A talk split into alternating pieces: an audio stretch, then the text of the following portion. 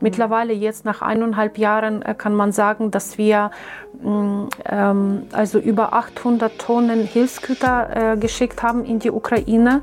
Ja. Und wenn man dann äh, Wert irgendwie ausrechnet, das sind mehrere Millionen von, von, von Euros. Also das ist wirklich äh, beeindruckend, was geleistet wurde als äh, ähm, als der Krieg angefangen hat. Und jetzt, äh, jetzt natürlich nach eineinhalb Jahren ähm, müssen wir leider feststellen, dass die äh, Spenden nicht mehr äh, so aktiv äh, ähm, vorbeigebracht werden. Spielfeld Gesellschaft, der Podcast. Spielfeld Gesellschaft ist eine Plattform, die Menschen und Ideen verbindet. Unser Ziel? Den gesellschaftlichen Zusammenhalt stärken. Eine Initiative der Niedersächsischen Lotto Sportstiftung. Herzlich willkommen zu einer neuen Folge von Spielfeld Gesellschaft der Podcast. Heute sprechen wir mit unserem Gast Oksana Janssen über die Arbeit vom ukrainischen Verein in Niedersachsen und darüber, weshalb es so wichtig ist, dass zivilgesellschaftliche Organisationen in Krisensituationen einen Beitrag leisten. Ich freue mich, dass du da bist. Magst du dich kurz vorstellen? Ja, ich heiße Oksana Janssen. Ich bin äh, ehrenamtlich Vorsitzende des ukrainischen Vereins in Niedersachsen e.V seit 2015, äh, seit wir den Verein gegründet haben. Ja, das heißt, ihr besteht schon seit 2015, aber wahrscheinlich ins öffentliche Bewusstsein gerutscht seid ihr wahrscheinlich vor einem Jahr mit dem Angriffskrieg gegen die Ukraine ja, genau, das, äh, das kann man ganz deutlich äh, erkennen. Das war auch so.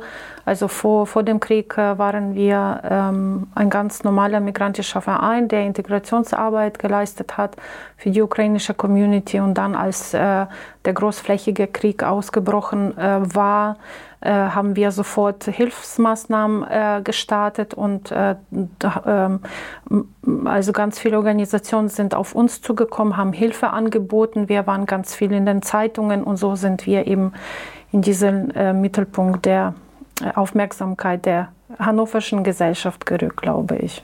Was waren das für Hilfsmaßnahmen, die ihr gemacht habt? Also wie waren so die ersten Sachen, die ihr getan habt? Die allerersten Sachen waren, ähm, dass wir angefangen haben, Hilfsgüter zu sammeln. Das war die all, äh, nein, äh, die allererste Maßnahme war äh, Demonstration organisieren. Wir haben gleich äh, am Tag, wo der Krieg ausgebrochen war, eine ähm, Demo äh, organisiert äh, im Zentrum von Hannover. Und dann zwei Tage später wieder ein Demo und einen Tag später haben wir angefangen, Hilfsgüter zu sammeln. Ja. Ich finde, ich war ja auch mal bei euch im Dezember, wir haben uns das mal angeguckt und ich finde, wenn man sagt, Hilfsgüter sammeln, das klingt immer wie, ich mache ein Auto voll mit Spenden und fahre los.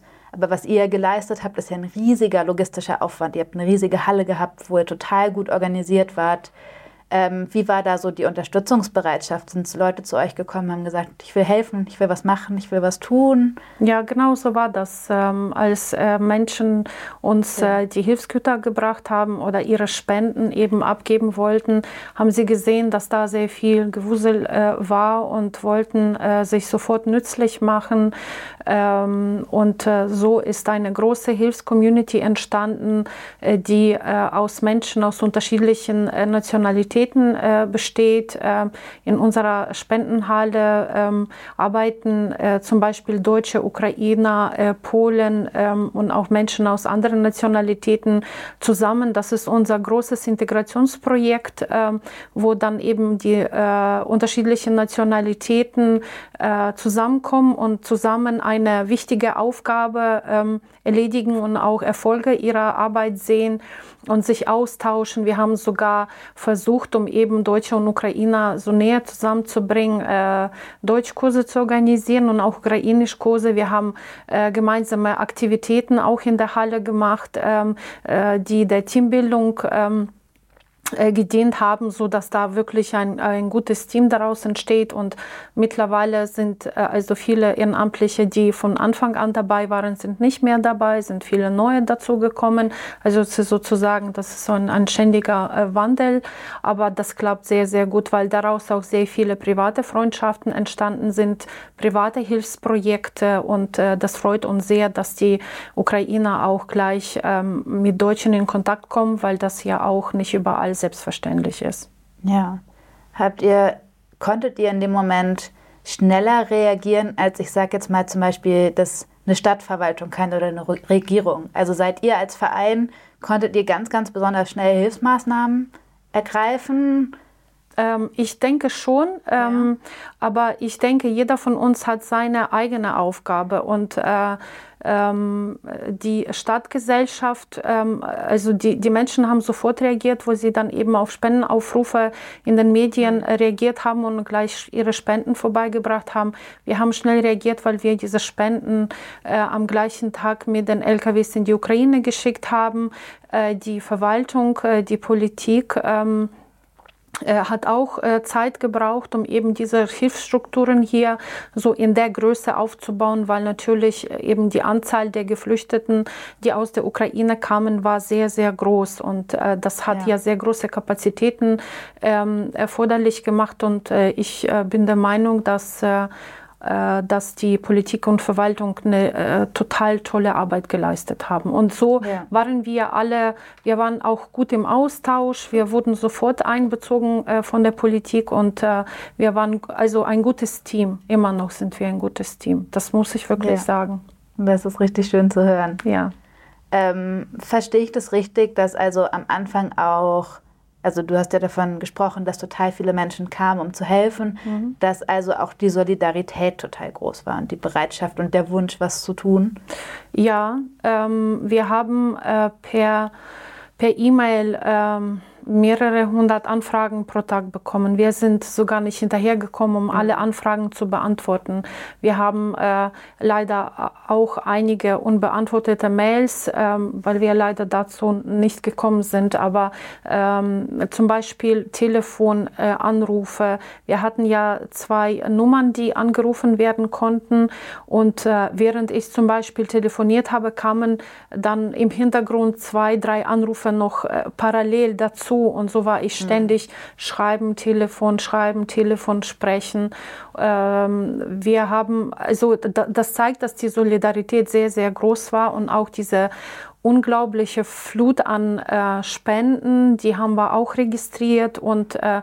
mittlerweile jetzt nach eineinhalb Jahren äh, kann man sagen, dass wir mm, ähm, also über 800 Tonnen Hilfsgüter äh, geschickt haben in die Ukraine ja. und wenn man dann äh, Wert irgendwie ausrechnet, das sind mehrere Millionen von, von, von Euros, also das ist wirklich äh, beeindruckend, was geleistet wurde als ähm, als der Krieg angefangen hat. Und jetzt, äh, jetzt natürlich nach eineinhalb Jahren müssen wir leider feststellen, dass die äh, Spenden nicht mehr äh, so aktiv äh, ähm, vorbeigebracht werden. Wir mhm. haben unsere Arbeit umgestellt. Wir schicken nicht mehr oder selten, wenn, wenn da wirklich viele Spenden zusammenkommen, die großen LKWs. Also großen LKWs meine ich 40 Tonnen. Das ist so die größte Größe, also großer LKW ohne Anhänger. Ähm, und äh, so schicken wir äh, viele kleinere Autos dahin.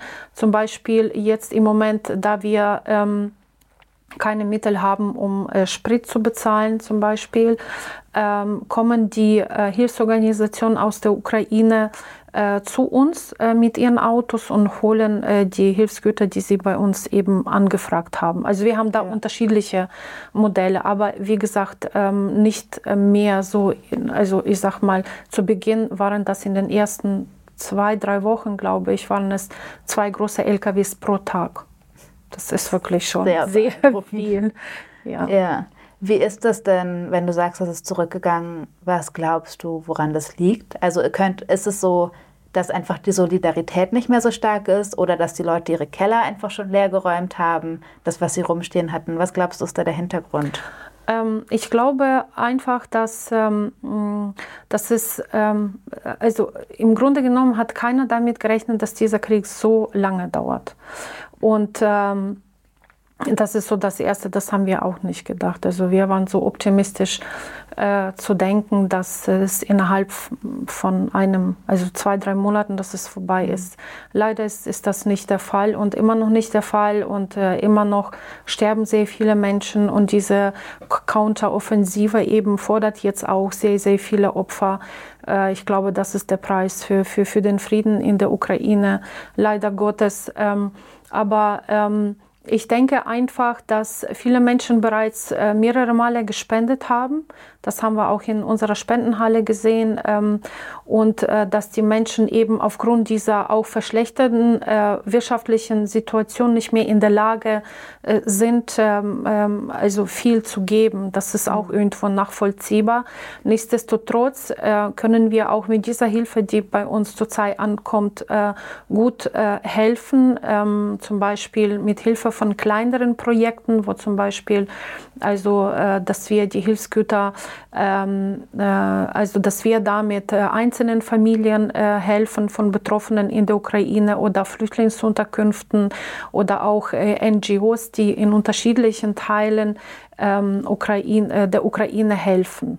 Ja. Also es sind nicht mehr eben ein volles LKW-Medikamente. Dafür ja. haben wir auch leider keine ähm, Spenden mehr, um äh, eben für, sage ich mal, so für 80 oder 90.000 Euro einzukaufen. Das ist leider nicht mehr der Fall. Ja klar, ihr könnt ja nichts verteilen, was nicht bei euch irgendwo abgegeben wird im Grunde genommen. Genau, und so dauert ja. es zum Beispiel, wenn äh, Hygieneartikel oder Lebensmittel, äh, die werden auch gebraucht, sie werden aber nicht so oft vorbeigebracht, dann, mhm. dann dauert es eine Zeit lang, bis wir wirklich äh, große Menge gesammelt haben, die wir dann schicken können. Ja. Also Spenden kommen, aber das dauert, bis wir dann eben genug haben, um alle zu versorgen, die bei uns äh, anfragen. Wir, haben, wir arbeiten auch nicht mehr mit so vielen Hilfsorganisationen zusammen. Das ist auch ein ganz äh, normaler Prozess, wo man dann schaut, welche Organisation glaubwürdig ist, äh, also Berichte liefert äh, und mhm. so weiter, mit wem ein, es einen guten Kontakt besteht, äh, äh, also welche Organisation rechtzeitig auch zum Beispiel ähm, also die Berichte einreicht oder Bilder einreicht. Es gibt da so ein bestimmtes System, nach dem man das machen ja muss. Und so haben wir jetzt im Moment auch eine gute Anzahl. Ich glaube, es sind äh, im Moment, äh, glaube ich, 15 bis 20 Organisationen, wo wir wissen, das sind gute, verlässliche Organisationen, auf die wir zählen können und mit denen wir sehr gut im Austausch sind. Ja. Aber wenn wir jetzt mal den Blick rüberwagen in die Ukraine, also nicht nur in die Frage, wie viel Spenden werden hier abgegeben, sondern was wird dort gerade gebraucht? Also ist dort auch der Bedarf an Spenden zurückgegangen oder ist der eigentlich so groß wie eh und je oder vielleicht jetzt auch gerade größer? Äh, größer tatsächlich, mhm. weil äh, die Kriegszerstörungen äh, katastrophal sind äh, insbesondere in diesen äh, also Gebieten, wo, wo aktive militärische Handlungen gibt. Es ja. gibt irgendwie keinen Ort, der, der nicht komplett zerstört ist, also wo dann, ich sag mal, äh, die russische Armee einmal so rübergerollt ist und dann einmal zurück. Das, also in diesen Orten kannst du nichts mehr anfangen. Also kein Haus ja. ist heile. Das ist mhm. tatsächlich so, dass auch Menschen, die es nicht geschafft äh, haben, äh, also ihre Ortschaft zu verlassen aufgrund der Krankheit oder einfach, ähm, weil die Menschen schon, schon, schon 60 plus sind oder älter sind und nicht mehr mobil sind oder einfach ihre Häuser nicht verlassen wollen, dann leben sie in so einem halb zerstörten Haus. Das ist wirklich ja.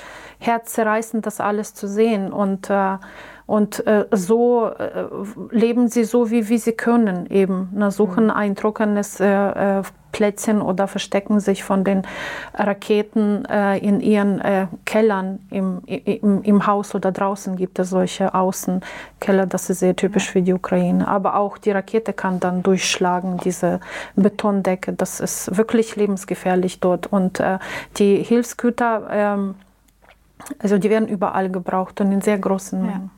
Du hast gerade schon Hygieneartikel genannt, die dringend gebraucht werden. Was sind das noch für Sachen, die gerade gebraucht werden? Also was sind so, wenn ich jetzt ein bisschen Budget hätte zu spenden, mhm. was sind die dringendsten Sachen, die ich spenden kann? Äh, Medikamente, auf ja. jeden Fall. Ähm, jetzt äh, gerade auch in dieser Zeit, wo, äh, wo die große Tragödie geschehen ist, wo die russische Armee eben äh, dieser Wasserdamm ähm, gesprengt hat äh, ja. in den überfluteten Gebieten, muss sehr viel äh, Aufbauarbeit geleistet werden. Es ist so, dass die Menschen überhaupt nichts zum Trinken haben. Ähm, also Wasseraufbereitungsanlagen müssen gekauft werden. Ähm, und dann die Boote zum Beispiel. Oder wenn die Menschen zurück in ihre Häuser gehen, ähm, haben sie alles verloren. Wenn das Wasser dann eben einige Tage voll im Haus stand, kann man alles wegschmeißen, kann man ja. nichts mehr waschen und so weiter. Also so, dass sie alles benötigen. Kleidung und äh, äh, so einfachsten Sachen, wo sie sich eben irgendwie Tee machen können, Essen kochen können, also äh, diese Herdplatten und so weiter. Also ja. man braucht alles, wirklich alles. Das heißt, wenn ich jetzt irgendwas zu Hause habe, was ich sozusagen nicht brauche, ich kann das euch einfach vorbeibringen und ihr guckt dann, ob ihr das weiterverwenden könnt, ob ihr das spenden könnt. Ja, genau. Also im Zweifelsfall sozusagen Mut zu mehr spenden und ihr könnt dann schon entscheiden, was wichtig ist. Oder? Ja, im Grunde genommen können wir alles gebrauchen, was, äh, was uns äh, vorbeigebracht wird, außer jetzt vielleicht so mechanische Klaviere, das nicht. Äh, genau, ja. also die, diese Klaviere verteilen wir hier unter geflüchteten Musikern zum Beispiel. Mhm. Aber alles andere, was man, alles, was auf unserer Spendenliste steht, bei uns auf der Webseite haben wir eine aktuelle Spendenliste und äh, diese mhm. Liste ist seit eineinhalb Jahren im Grunde genommen aktuell. Da hat sich nichts verändert. Äh, Lebensmittel, Hygieneartikel, Medikamente, äh, Kleidung, ähm, ähm, also Kindersachen werden auch gebraucht äh, und äh, alles, äh, also alles andere, was da auf der Liste steht. Ja. Ihr habt ja eine Partnerstadt, mit der ihr zusammenarbeitet. Wie ist die Situation dort gerade? Wie ist da gerade das Leben? Habt ihr dort engen Kontakt hin? Mikolaev ist die, also ist, also hat Städtepartnerschaft mit Hannover unterschrieben und umgekehrt. Ne? Mhm. Ähm, also in Mikolaev kann man nicht sagen, dass es äh, sicher ist. Also Mikolaev wird nach wie vor auch äh, täglich ähm, bombardiert. Ähm, äh, und ähm, dort, ähm, äh, also ähm, diese Überflutung kommt auch an, aber nicht sozusagen, also das ist nicht so, dass die ganze Stadt überflutet wird, sondern so ein, einzelne ähm, Stadtteile. Mhm. Und ähm, also man versucht dort ein normales Leben zu führen. In Mykolaiv geht es auch vor allem auch darum, diese Infrastruktur wieder aufzubauen, die im Folge der Bombardierungen zerstört wird. Das sind ja äh, wichtige wichtige Infrastrukturobjekte wie äh, also äh, Stromerzeugungsanlagen, Wasseraufbereitungsanlagen. Ähm, ähm, es wird dort auch ähm, also viel an Transport äh, gebraucht, um eben äh, Schutt und Asche zu beseitigen, damit man eben äh, dann die Straßen frei machen kann äh, und so weiter und so fort. Ähm, was jetzt ähm, also am besten für Mykolaiv äh, äh, wäre, auf die Webseite zu schauen der Städtepartnerschaft. Es gibt äh, eine sehr gute Webseite, die erstellt wurde. Dort steht der aktuelle Spendenbedarf. Ähm, mhm. Auch äh, wäre es schön, wenn, ähm, wenn Geld gespendet wird, so dass wir das kaufen können, was äh, aus Mykolaiv ähm, ähm angemeldet wird. Also das, wo wirklich gesagt wird, das brauchen wir gerade, das wäre gerade eine genau. Priorität. Ja. ja. Ähm, es ist so, dass wir diese Bedarfslisten mit Mikolaev alle zwei Wochen abgleichen mhm. und äh, versuchen dann eben äh, also diese Lieferungen zusammenzustellen. Ähm, es ist nicht so einfach, weil eben nicht äh, so viel gespendet wird. Ja. Und deshalb ist mein Appell an alle, bitte spendet. Ja. Du meintest gerade, die Menschen versuchen, sowas wie einen Alltag zu haben und ihr Leben zu leben. Ist es möglich, an so einem Ort einen Alltag zu haben? Also ist auch, ihr habt ja bestimmt Kontakt auch zu einzelnen Personen. Ist es, na, ist es möglich, sich an eine Kriegssituation zu gewöhnen? Ja, eindeutig ja. Also man kann den ähm, Alltag ähm, haben auf jeden Fall. Ähm, und ähm, es ist sehr wichtig, dass man bei Sirenen äh, zum Beispiel Schutzbunker aufsucht. Mhm. Das machen nicht alle Menschen. Und man weiß immer nicht, was, was passiert, ob, da, ob dann die Menschen dann sich eventuell nicht in Lebensgefahr mhm. äh, befinden. Äh, die Kinder gehen ganz normal in die Schule oder lernen auch viel im Online-Format. Ähm, so ganz vieles ist jetzt auf äh, Online-Format umgestellt worden in der Ukraine.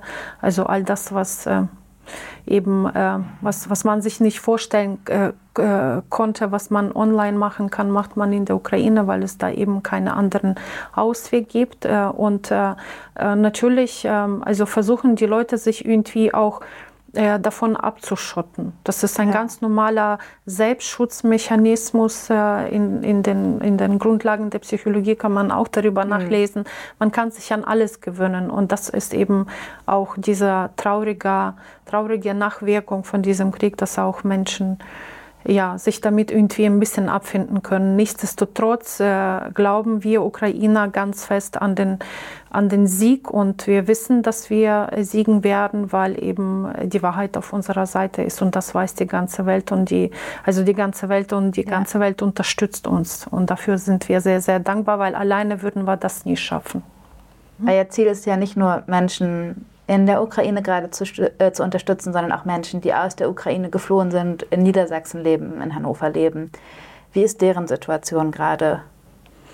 Ähm, also äh, die äh, Geflüchteten aus der Ukraine, die also schon äh, ähm, äh früher äh, nach Deutschland gekommen sind, haben sich tatsächlich auch äh, etwas eingelebt. also mhm. das geht immer den gleichen Gang. Man registriert sich bei der Ausländerbehörde, man geht zum Jobcenter oder Sozialamt, man bekommt dann eben diese Hilfe, man sucht eine Wohnung und findet vielleicht eine Wohnung, wenn man ganz viel Glück hat, zum Beispiel zurzeit. Ne? Also die ja. Geflüchteten, die jetzt aus der Ukraine kommen, kommen, äh, müssen eben lange darauf warten. Aber das ist auch, ne, also nicht das. Ja.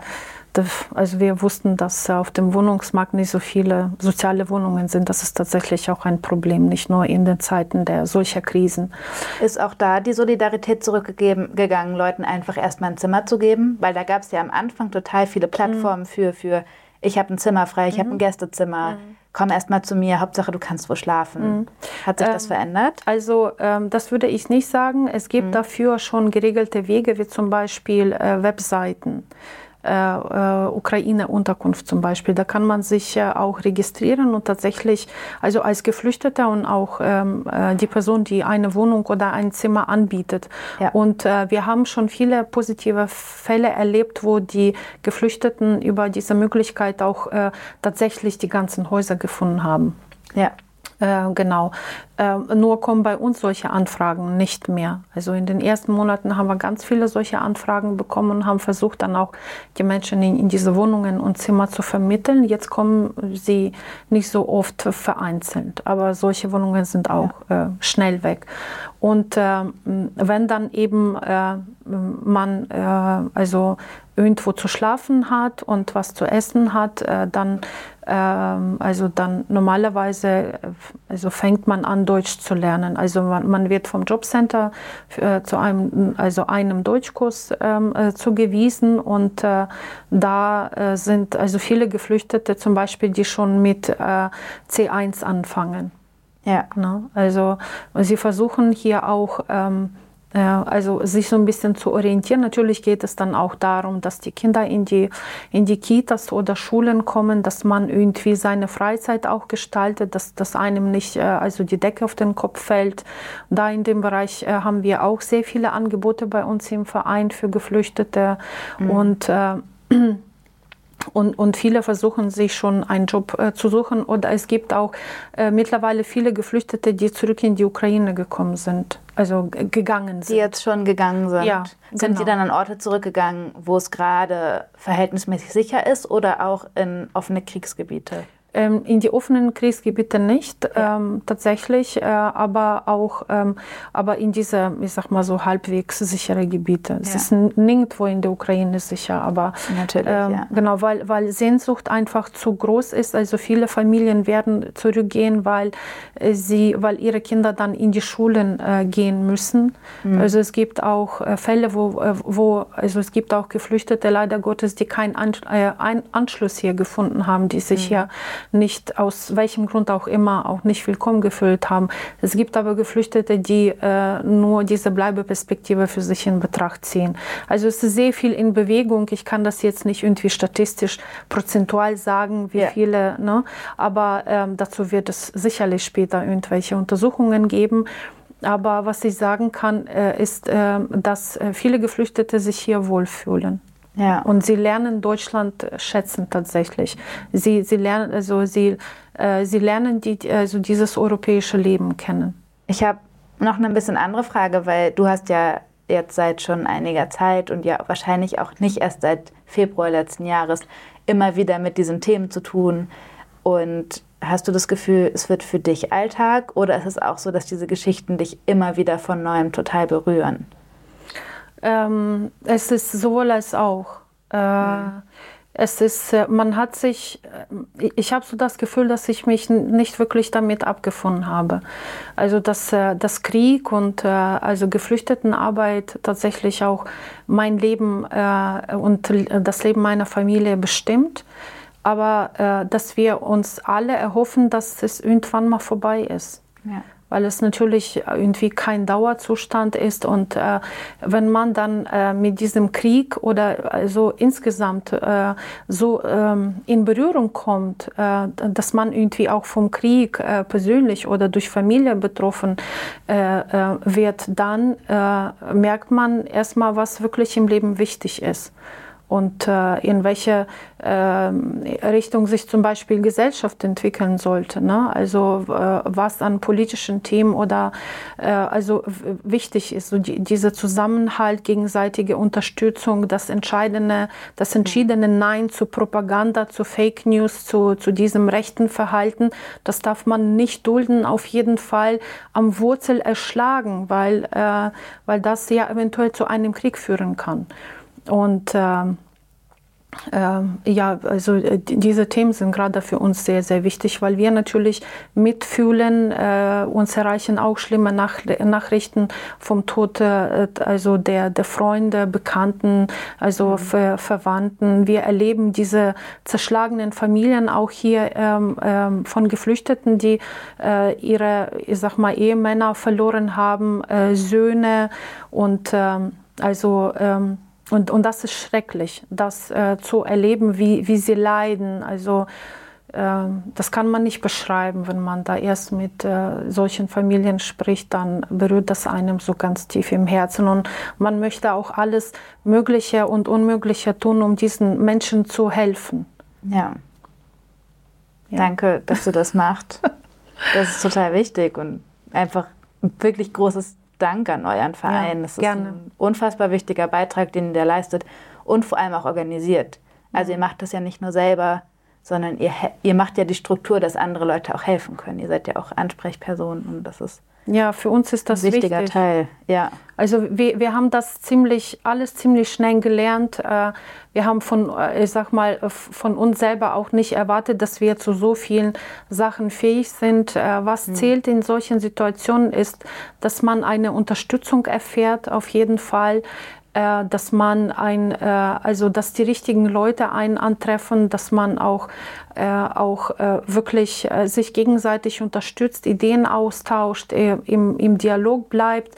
Das ist die positive Seite. Die negative Seite des Ehrenamts ähm, sind, ähm, also es gibt auch sehr negative Seiten, äh, da wo man zum Beispiel irgendwie kritisiert wird äh, äh von, äh, also von, von eigenen Leuten teilweise. Äh, das nehmen wir alles ähm, ähm, nicht ernst, beziehungsweise wir versuchen das zu reflektieren, irgendwie in die Tat umzusetzen, äh, weil wir verstehen natürlich, dass viele Menschen total ähm, ähm, also die sind verloren. Ne, sie, mhm. sie kommen hierher und äh, alles ist für sie total neu. Sie, äh, so, sie kommen mit vielen Sachen nicht zurecht oder vieles ist ihnen halt einfach fremd. Und da muss man eben äh, ruhig zuhören, versuchen zu erklären und eben, äh, weil eben also sich sehr vieles in, also in solchen Gesprächen erklären lässt. Ja. Das ist so die negative Seite, die ich äh, benennen kann. Und natürlich, äh, wenn man seit eineinhalb Jahren so ständig im Einsatz ist, dann merkt man, dass man äh, an, an Grenzen stößt. Wir haben vor kurzem bei uns im Team darüber gesprochen, dass wir vor einem Jahr noch viel mehr getan haben. Und jetzt im Moment äh, fangen wir tatsächlich auch an, Nein zu sagen. Hm. Also das habe ich von mir auch nicht erwartet, dass ich mal also zu irgendeinem Projektvorschlag zum Beispiel Nein sagen kann. Ja. Man muss sich auch schonen, damit man auch ähm, also sich immer wieder also also damit man immer wieder Kräfte sammeln kann, äh, sich selbst motivieren kann. Also erholen ist ganz ganz wichtig. Äh, und äh, damit man eben dann Kraft findet, weiterzuhelfen. Ja, ja, Nein sagen kann ja auch helfen, die Kraft zusammen für das, wozu man Ja gesagt hat. Ja, also genau. manchmal möchte man ja einfach mehr, als einem, ein Mensch überhaupt jemals ja, schaffen kann. Ja, was, was ja. wir festgestellt haben, wir können nicht jedem helfen. Ja. Also das ist eine utopische äh, Vorstellung davon, dass man irgendwie jedem helfen kann und alles tun kann und äh, also allem irgendwie so äh, ruhig und gelassen en, ähm, also entgegenkommen kann. So ist es nicht und äh, äh, man muss es einfach einsehen und äh, irgendwie ähm, also ein, einsehen und auf jeden Fall äh, dann auch so richtige Wege zu finden, weiterzumachen ja. und äh, die Menschen weiterhin zu unterstützen. Das ist sehr, sehr wichtig. Also auch ein bisschen realistisch an die Sache leider rangehen müssen. Genau. Ja. Jetzt im Moment, glaube ich, sind wir so am Punkt, wo wir vieles auch reflektieren müssen. Wir müssen schauen, dass wir äh, auch ähm, also vieles vielleicht anders machen. Ähm, äh, das ist so die Zeit, wo äh, also weil ähm, äh, sich sehr vieles ändert. Also alle äh, drei bis vier Monate ändern sich die Umstände. Mhm. Äh, also es wechseln sich Teams zum Beispiel von Ehrenamtlichen äh, und ähm, in, in, in diesem ständigen, äh, also ich sag mal, in diesem Stress, äh, wo wir dann seit eineinhalb Jahren tatsächlich machen, machen, machen, machen, machen, ähm, muss man auch jetzt im Moment, glaube ich, eine ruhige Minute finden, um reflektieren, was eigentlich passiert ist. Wir müssen zum Beispiel bald äh, den äh, also Bericht abgeben über unsere Tätigkeiten an Finanzamt. Da wird ja. auch sehr viel Arbeit auf uns zukommen und auch sehr viel Möglichkeit zur Reflexion und äh, Neuaufstellung. Ja. Kannst du uns noch einmal zusammenfassen oder einen kleinen Überblick geben? Was sind denn jetzt die konkreten Dinge, die wir tun können, um zu unterstützen? Was jeder tun kann sozusagen? Ähm, auf jeden Fall sind äh, zurzeit äh, Spenden wichtig, äh, damit wir weiterhin die, äh, also gemeinsam helfen können. Äh, die Spendenbedarfe stehen bei uns auf der Webseite ähm, und ähm, äh, auch weiterhin Solidarität zeigen. Das ist ganz wichtig, äh, auch äh, Geflüchtete weiterhin zu unterstützen und auch mit der Ukraine zu stehen. Mhm. In dieser schwierigen und ich glaube entscheidenden Zeit müssen wir nochmal alle zusammen ähm, also raufen und müssen dann eben ja. stark sein und für die Ukraine und für die Menschen, die so viel leiden. Ist es so, ich habe in den letzten ja jetzt fast anderthalb Jahren total viele Ukraine-Flaggen überall gesehen, an den Straßenbahnen, aus den Fenstern raus. Tut das gut? Hilft das? Das zu sehen, dass die Solidarität da ist? Also macht ja. das was mit dir sozusagen? Ja, es ist immer wieder angenehm, weil man dann weiß, äh, dass man das Thema nicht vergisst, dass das äh, mhm. eben äh, das Thema nicht aus, der, ähm, äh, aus dem öffentlichen Fokus ähm, ähm, verschwindet. Das ist ganz wichtig. Äh, und auch für Geflüchtete ähm, nochmal ist das so eine innere Freude, die einem äh, ukrainische Flagge oder ein Herzchen auf der äh, U-Bahn äh, machen kann und eben auch äh, also diese Unterstützung äh, geben kann. Also äh, ich glaube, ähm, das steckt immer so in kleinen Dingen ja. in kleinen Gästen, äh, Gästen und das ist auch wichtig. Das heißt, kleine Gesten zählen Gesten. auch. Genau. Ja. Das ist schön. Ja. Dann danken wir dir sehr, sehr herzlich dafür, dass du berichtet hast, für den Einblick in eure Arbeit und auch stellvertretend dir für die Arbeit vom ganzen ukrainischen Verein in Niedersachsen, dass ihr so einen wichtigen Beitrag in der Gesellschaft gerne. gerade leistet. Dankeschön. Das ist sehr, sehr wichtig. Danke für die Einladung. Sehr gerne. Und wir verlinken in den Texten und in den Infoboxen den ukrainischen Verein, die Webseite, die Spendenaufrufe und sagen einfach auch nochmal vom Herzen, vom ganzen Herzen, unterstützt es, ähm, spendet Sachen, die ihr habt. Es wird anscheinend, haben wir jetzt gerade gelernt, wirklich alles gebraucht. Danke fürs Zuhören. Ihr kennt das Spiel. Folgt uns, um up-to-date zu bleiben. Bis zum nächsten Mal.